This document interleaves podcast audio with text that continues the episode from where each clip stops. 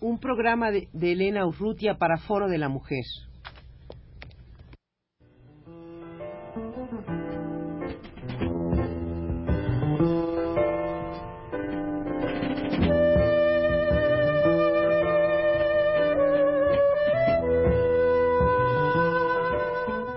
Foro de la Mujer.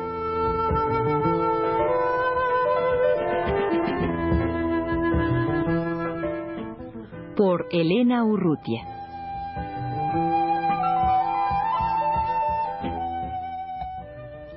Tres mujeres, Yuridia Iturriaga, Margarita Peña y Julia Rodríguez, tuvieron hace poco una lectura en la audioteca Augusto Novaro de, aquí de Radio Universidad.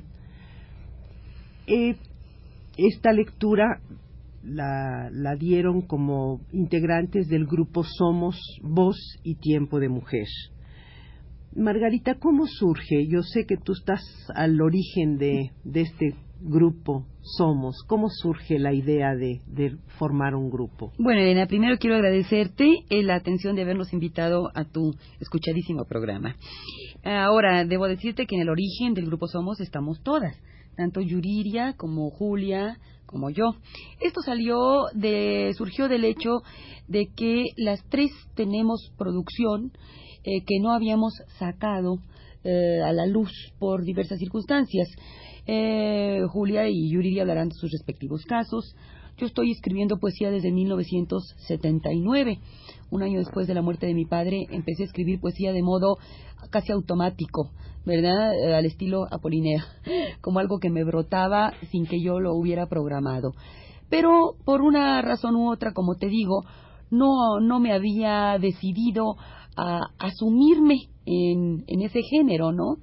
Y de pronto la coincidencia de Yuridia Iturriaga, que ha venido de Europa recientemente, Julia, que está por eh, sacar un libro de cuentos en la UNAM, pues no sé, nos da la idea de reunirnos y eh, empezar a, a, leer nuestras cosas, leérnoslas primero las unas a las otras, entre las tres, después viene la idea de formar el grupo, luego la idea de darle esta frase, voz y tiempo de mujer, que es de Adriana Maíz, una querida amiga nuestra que no está ahora y que funciona como nuestra asesora en diversos aspectos.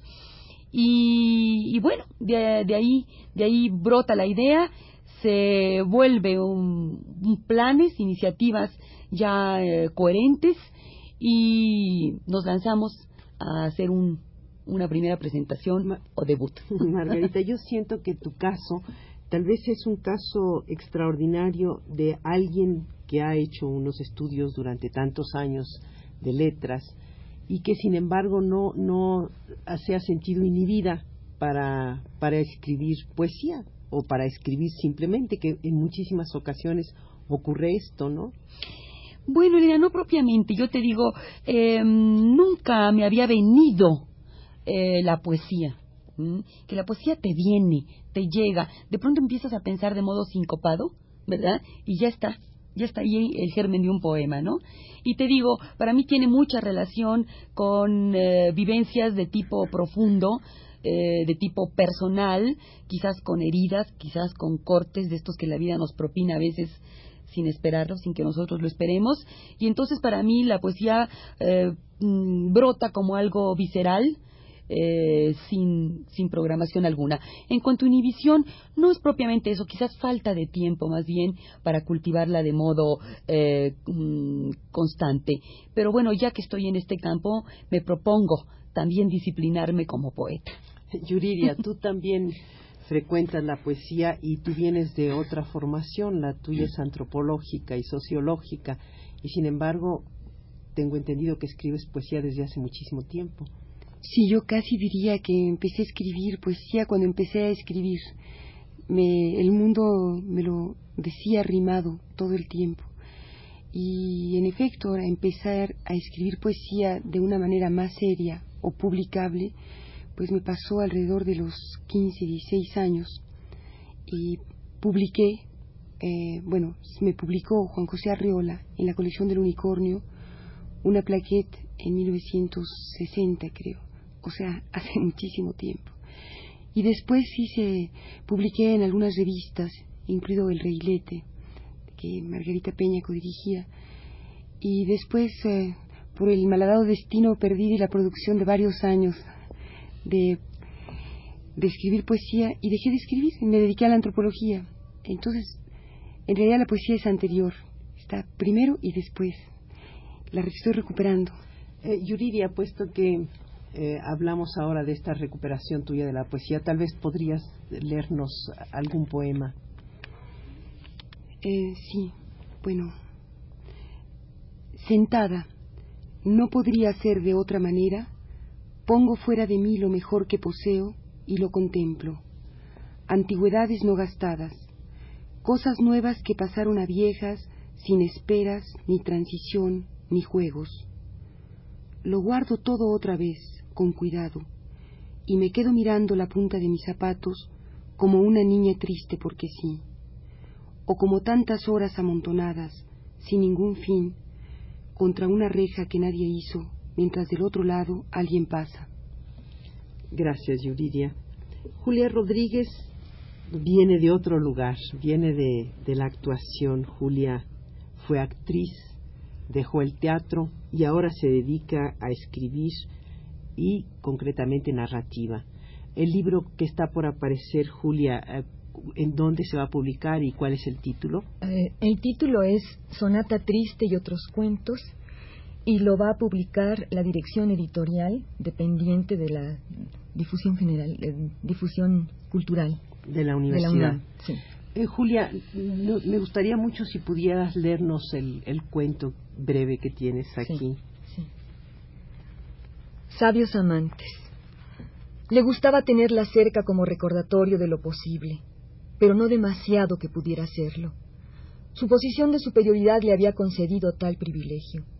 A esto se debía que le encargara tareas de su propia inventiva, esa clase de trabajos de los que se puede prescindir porque a nadie hacen falta. Cada día imaginó nuevas faenas y ella dispuesta, amorosa, accedió a realizarla sin importarle cuántas horas tendría que invertir para conservar entre ellos la misma distancia, igual cercanía, porque aquel era su, juego de equilibrios y ella no lo ignoraba. A esto también se debió que, por mucho tiempo, entrara y saliera muy concentrada en cumplir con el ficticio quehacer de cada semana. Sus conversaciones eran parcas, espaciadas. Sin embargo, cuando por algún descuido sus ojos llegaron a mostrar secretos, él hacía el viraje correcto y miraba el cielo raso, el teléfono o la hoja en blanco sobre el escritorio. Ella intuyó desde el principio que él la miraría a condición de no ser descubierto, que únicamente podría disfrutarla dentro de su soliloquio y con prudencia apartaba los ojos, de tal modo que las miradas parecieran reflejos del mobiliario, se confundieran con los sonidos de la madera o con los del grifo goteando agua. Otras veces, por cálculos erráticos, sus cuerpos rompieron la distancia delineada con trazos invisibles. Entonces, ella sentía arder en el vientre el fuego del otro y se alejaba como diciendo no ser yo quien perturbe la balanza de silencios. En algunas estaciones calurosas, atenazados por el deseo, tuvieron que separarse. Una vez concedida la tregua, ella volvía a caminar por las calles para llevar a cabo acciones útiles y concretas. Su vida tornaba a rumbos definidos, aunque su corazón estuviera triste, y esa tristeza la llevara, tarde o temprano, con cualquier pretexto, a buscarlo de nuevo, a reiniciar otro ciclo de pausas y faenas ociosas. Una tarde, al final de un verano, le dio la orden con afectada indiferencia. Desnúdate. Ella sujetó su pasión justo lo necesario para deshacerse de la ropa. Él la llevó con mano húmeda hasta el diván. Por fin sucumbían al acoso del deseo. Aquella tarde él la despidió suplicándole que jamás volviera. Ella comprendió enseguida que habían perdido la nostalgia de lo que no se alcanza a cambio del reino de la monotonía. Al despedirse, no pudo evitar un sentimiento de dicha ante la expectativa de no volver a verlo. Gracias, Julia. Antes de pedirle a Margarita Peña que nos lea un poema, me gustaría, Julia, si pudieras decirnos brevemente por qué dejas el teatro para, para ponerte a escribir. Mira, realmente no creo haber dejado el teatro totalmente, porque de alguna manera, cuando yo escribo, trabajo con personajes. Y en cierta forma los, los siento muy teatrales a mis personajes. Entonces es una forma de estar y no estar en el teatro. Gracias, Julia. Margarita, me gustaría mucho que pudieras leernos para terminar el, este programa eh, como un una pequeña reconocimiento a este grupo que que nace y que ojalá tenga una larga vida, que es este grupo Somos. Gracias. Claro que sí, con mucho gusto, Elena. Eh, voy a leer un poema que apareció publicado en la revista Diálogos que edita el Colegio de México en meses pasados. Se titula Yo, Rembrandt. sí, aquí estoy. Mírenme. Mi rostro de ya flácidas mejillas, el rictus compresivo de mis labios, las comisuras que se alargan como una leve sombra. Sí, yo, el mismo de alado, el de rojo pero de cuerpo entero, cansado de mirar mirando. El ceño intenso de tanto ver, más sombras que luces, más la luz que la sombra. Mis manos plantadas en el talle se apoyan en el cinto esfumado, apenas perceptible. El sol me da sobre el costado. Te contemplo, los veo, Miro al mundo de frente. Fíjense, miren mis manos de artesano que trasiegan pinceles y colores, los ocres, negros y vermellones. Vean mi rostro a los cuarenta y tantos, la nariz ancha, mi cara de hombre bueno, de demiurgo que alienta, de hombre pródigo en cuadros. Vean mis ojos, de mirar no saciados. Soy pobre, o quiero parecerlo, y tendré cincuenta años o más y seguiré mirando con ternura curiosa, con asombro enojado a mi mundo, al mundo, a su mundo, el de ustedes. Desde estas arrugas y desde mis mejillas rosadas y mi papada y mi negro sombrero redondo de fieltro o terciopelo a lo mejor raído, desde mi leve arete y mi mostacho. Miraré, sí, a mi madre que allá en el otro muro se inclina preocupada toda tocas y mantos, vejez iluminada sobre el rostro del Hijo. Es decir, me contempla, a mí, sí, yo, al mismo, Narciso en sus espejos, de hace trescientos años, a mí, Rembrandt van Rijn, arrogante y eterno. Este trabajo colectivo que hacen ustedes eh, tiene, supongo yo, que muchas ventajas y ¿Hay alguna dificultad para trabajar en, colectivamente? Eh, no, todo lo contrario. Justamente quería decirte que Somos no es un grupo cerrado de tres. Somos es justamente todas, todas las mujeres, voz y tiempo de mujer, ¿no? Que escribimos y es, eh, digamos, el embrión, yo creo, de un grupo que pretende ser muy amplio porque creemos en el trabajo colectivo. Entonces, bienvenidas las personas las compañeras, las mujeres que escriban y que quieran empezar a darse a conocer y que sea colectivamente como les resulte más fácil darse a conocer. Y es fácil llegar a leer las propias cosas ante las compañeras y es fácil recibir la crítica. No, no es fácil, no creo que para nadie sea fácil recibir la crítica.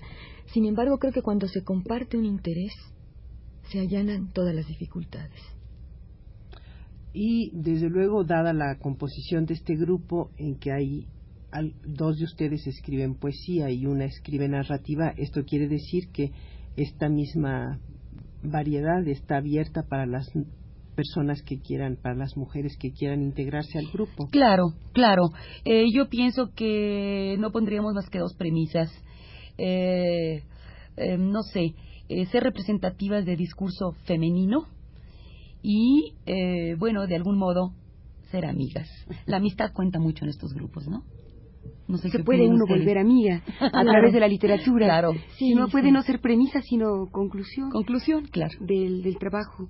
Pero lo del discurso femenino, yo creo que eso es a debatirse también, porque muchas no querrían entrar pensando que hacen discurso universal. Pero ese es tema de otra cosa, para otro programa. Desde luego, esta premisa que tú señalas, Margarita, y, que completa Yuriria, creo que eh, da pie para, para todo un, estudio muy enjuntioso para determinar si es eh, si hay efectivamente un discurso femenino. Bueno, dije dije femenino para no caer en la estrechez de decir feminista, ¿verdad? pero bien, eh, sí, evidentemente esto daría ah, para calas más profundas. Gracias a Yuriria Iturriaga, Julia Rodríguez y Margarita Peña por su presencia en los estudios de Radio UNAM.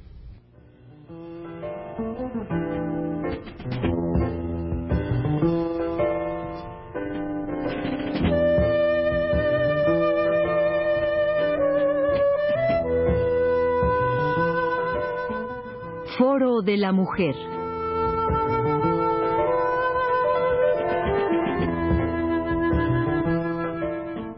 Por Elena Urrutia.